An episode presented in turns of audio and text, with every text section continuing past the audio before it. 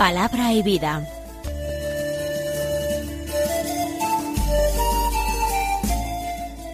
Con el padre Manuel Horta, desde Sevilla.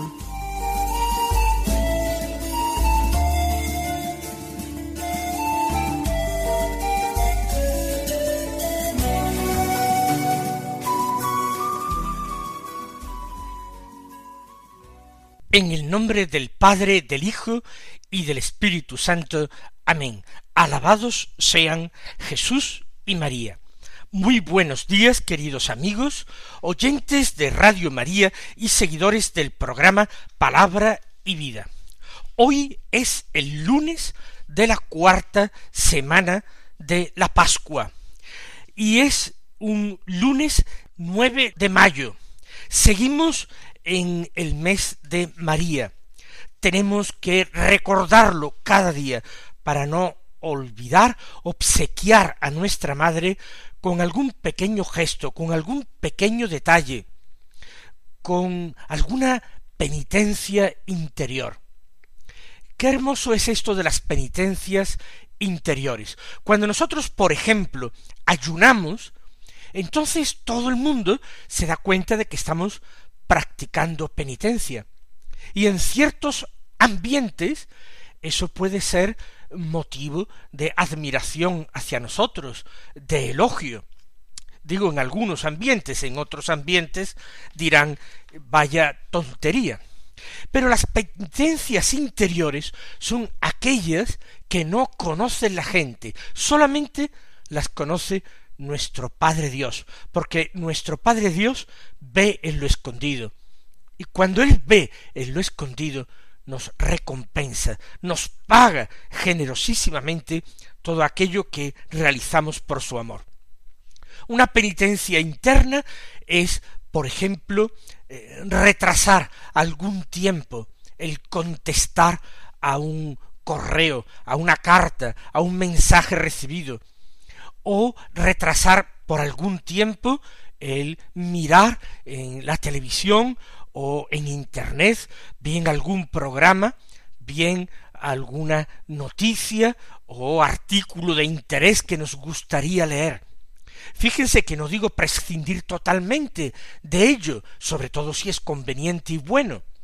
Si es malo o regular, pues muchísimo mejor prescindir de ello. Pero aun siendo bueno, simplemente retrasar la satisfacción que obtendríamos eh, leyendo, mirando, enterándonos, accediendo a esa información. O cuántas penitencias que se pueden realizar en la comida sin necesidad de que sea un ayuno.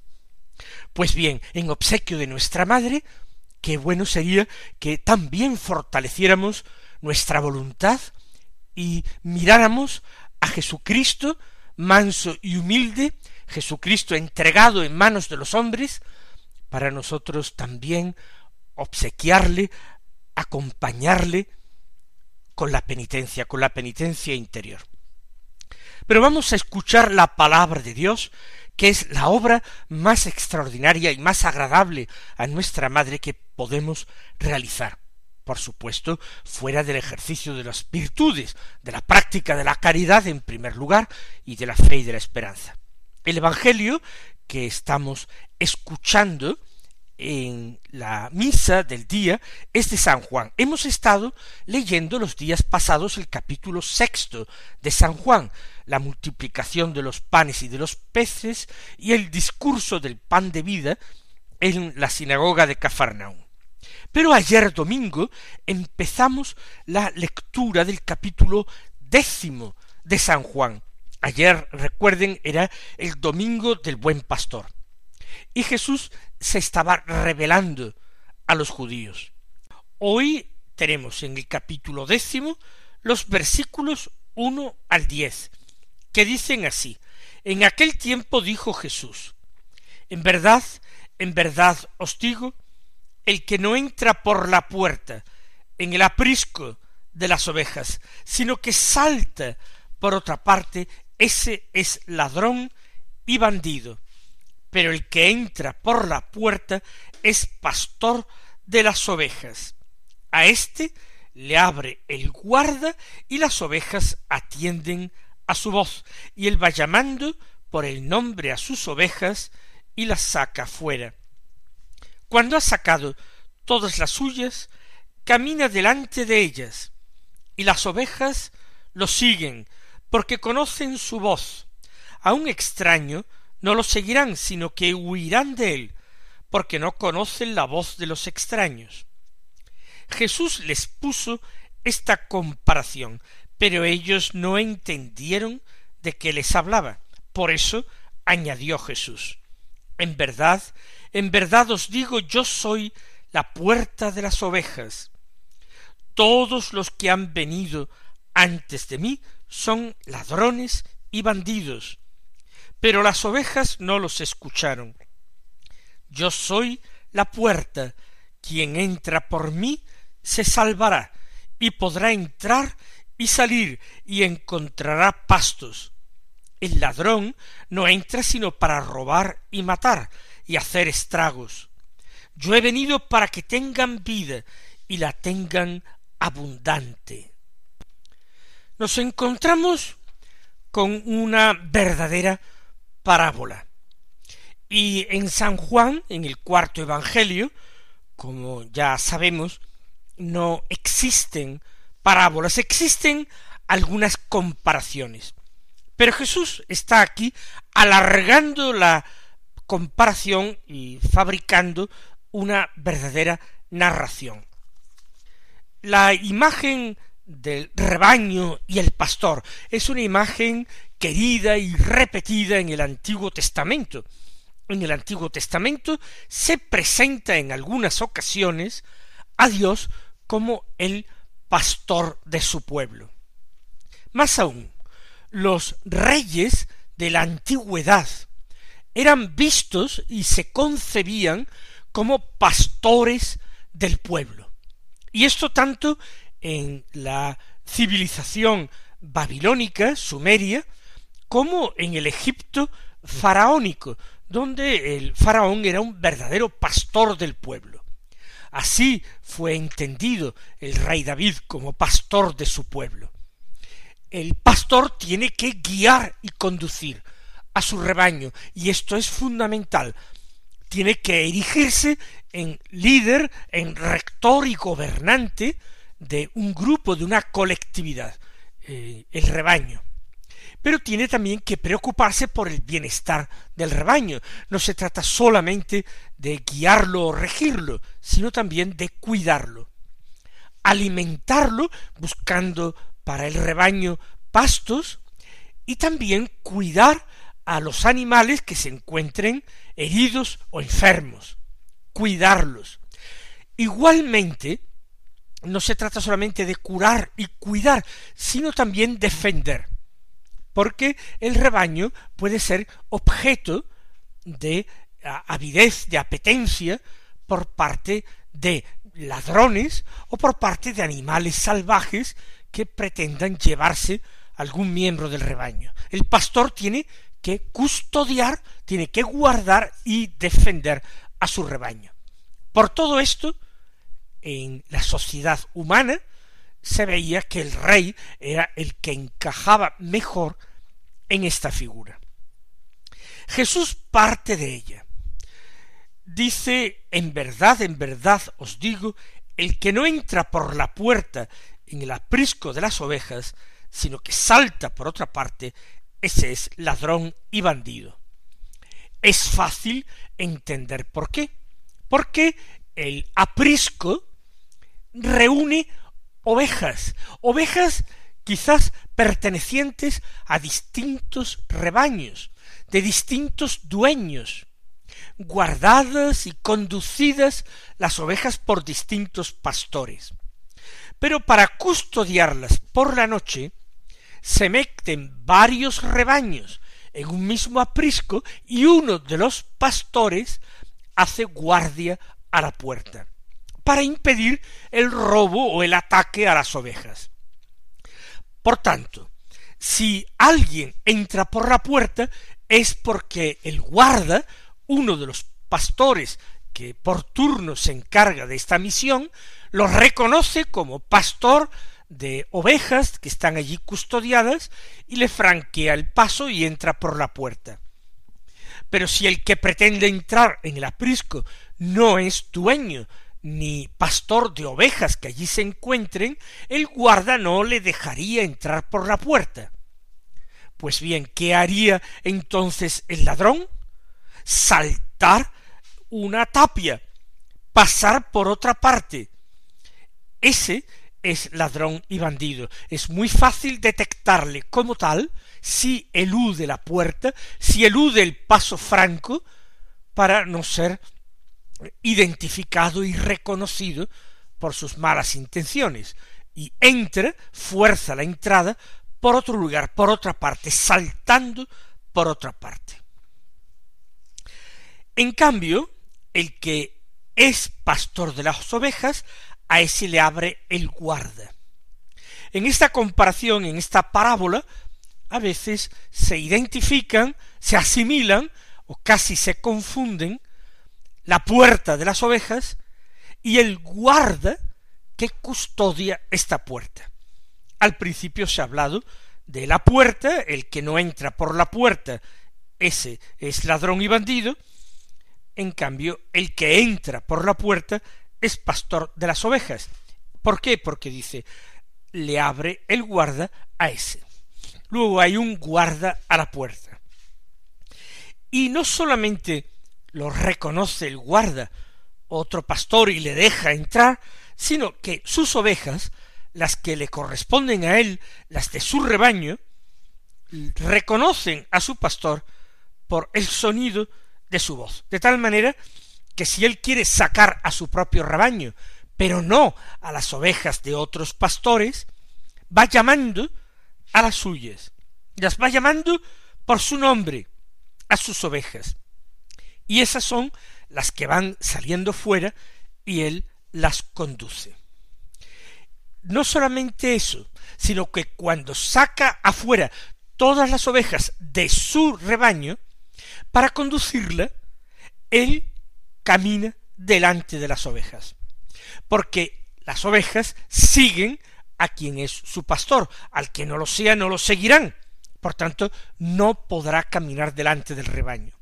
Esa es otra prueba de la autenticidad del pastor, que puede caminar por delante y sus ovejas le siguen.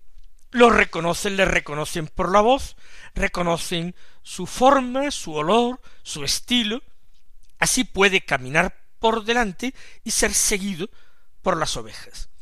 Dice Jesús en el Evangelio, porque conocen su voz, mientras que a un extraño no lo seguirían, ¿por qué? Porque no conocen la voz de los extraños. Entonces, ¿qué harían? Huirían de él. No lo seguirían, sino que huirían de él. Esta es la parábola, esta es la comparación sensata, realista. Jesús describe una situación que existe en el campo, en la Palestina de su época. Ese grupo de pastores que guardan sus rebaños por la noche en un mismo aprisco, en el que uno de los pastores se queda a la puerta por la noche como guardan, guarda o guardián mientras los demás descansan y luego cada pastor va entrando en el aprisco, va reuniendo las suyas y sacando las suyas y llevándolas a donde él cree que es mejor, donde va a encontrar mejores pastos. Esta es la imagen. Y Jesús inmediatamente va a aplicar esta imagen a eh, su tarea, a su misión como pastor de las ovejas del rebaño de Dios. Jesús, dice el evangelista, les puso esta comparación, sin explicar qué significaba. Pero ellos no entendieron de qué les hablaba. La comparación no era excesivamente difícil para entender. Aquellos hombres estaban muy cercanos a esas realidades utilizadas por Jesús para la parábola, pero no entendieron, no cayeron en la cuenta. Hay una parábola no explicada. Por eso Jesús, al tomar conciencia de esa ignorancia de los discípulos que no han entendido la parábola, va a dar una explicación a esta parábola.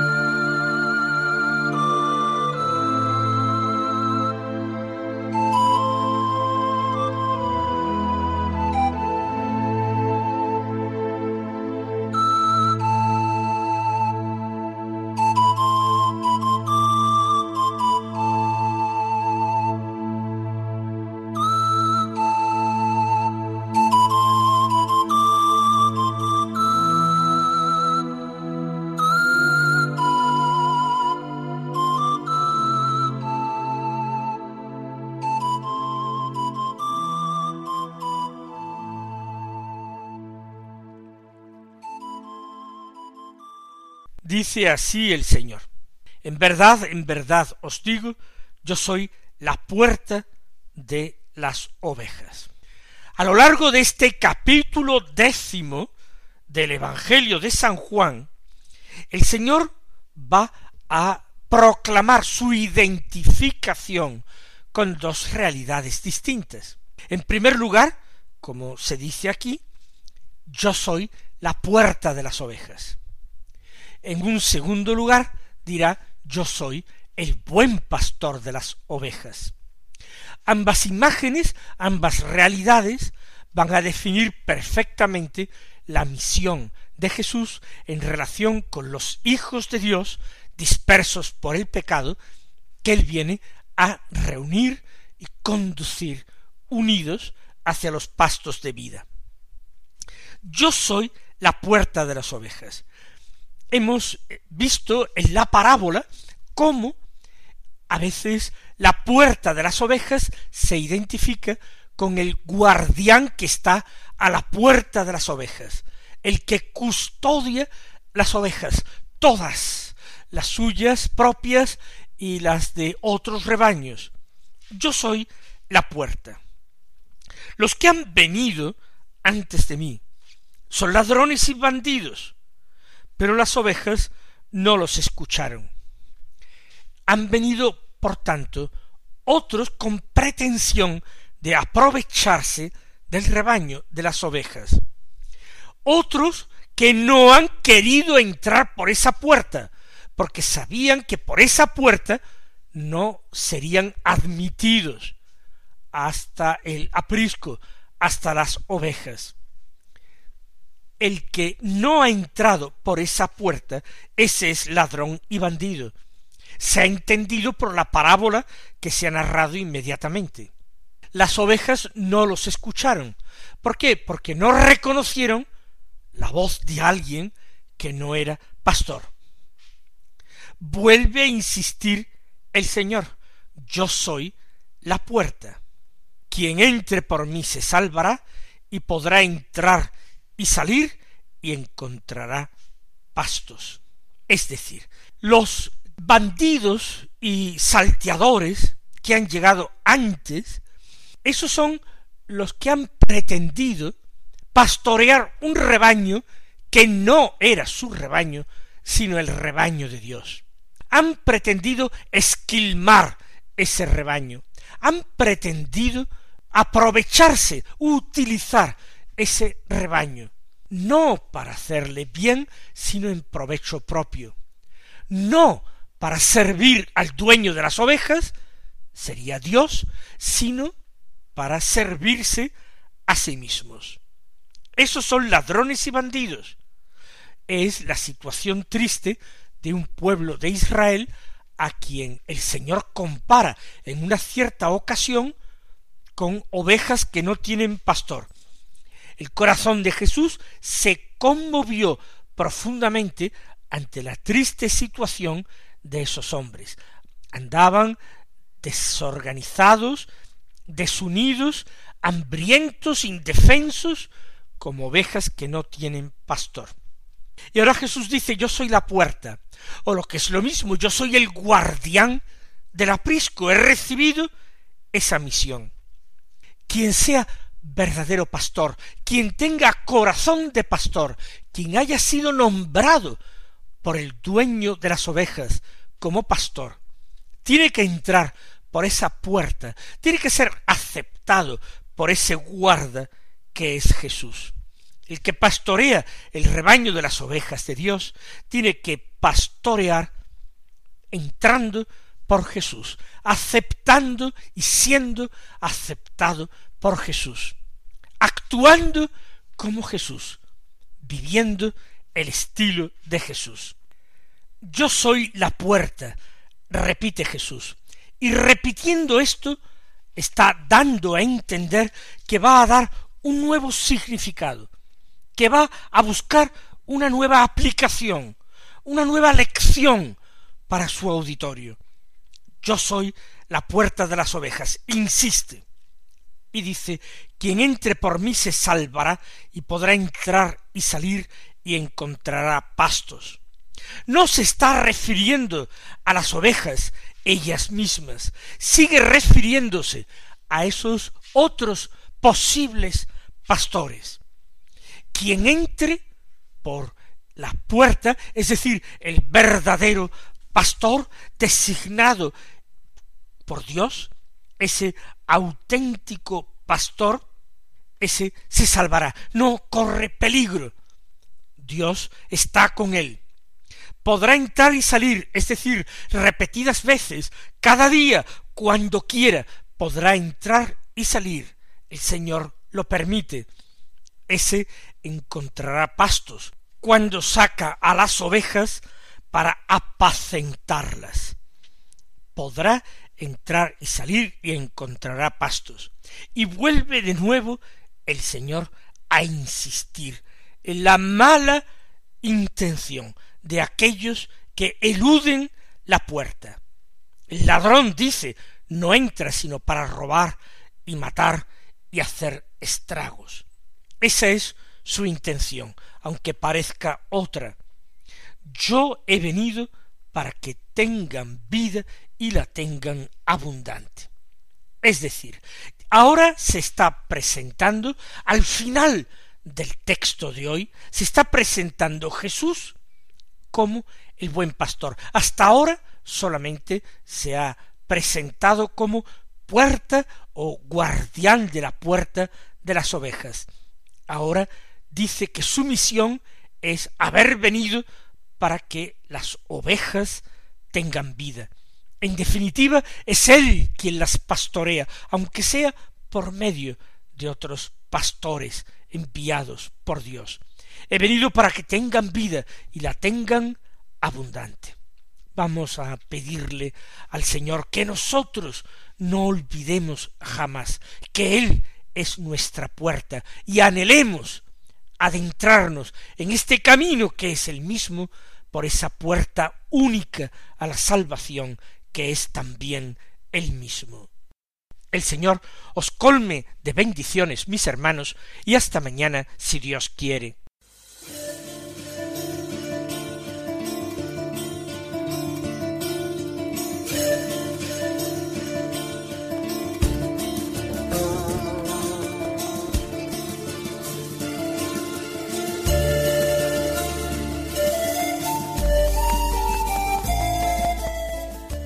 Concluye Palabra y Vida, un programa dirigido desde Sevilla por el Padre Manuel Horta.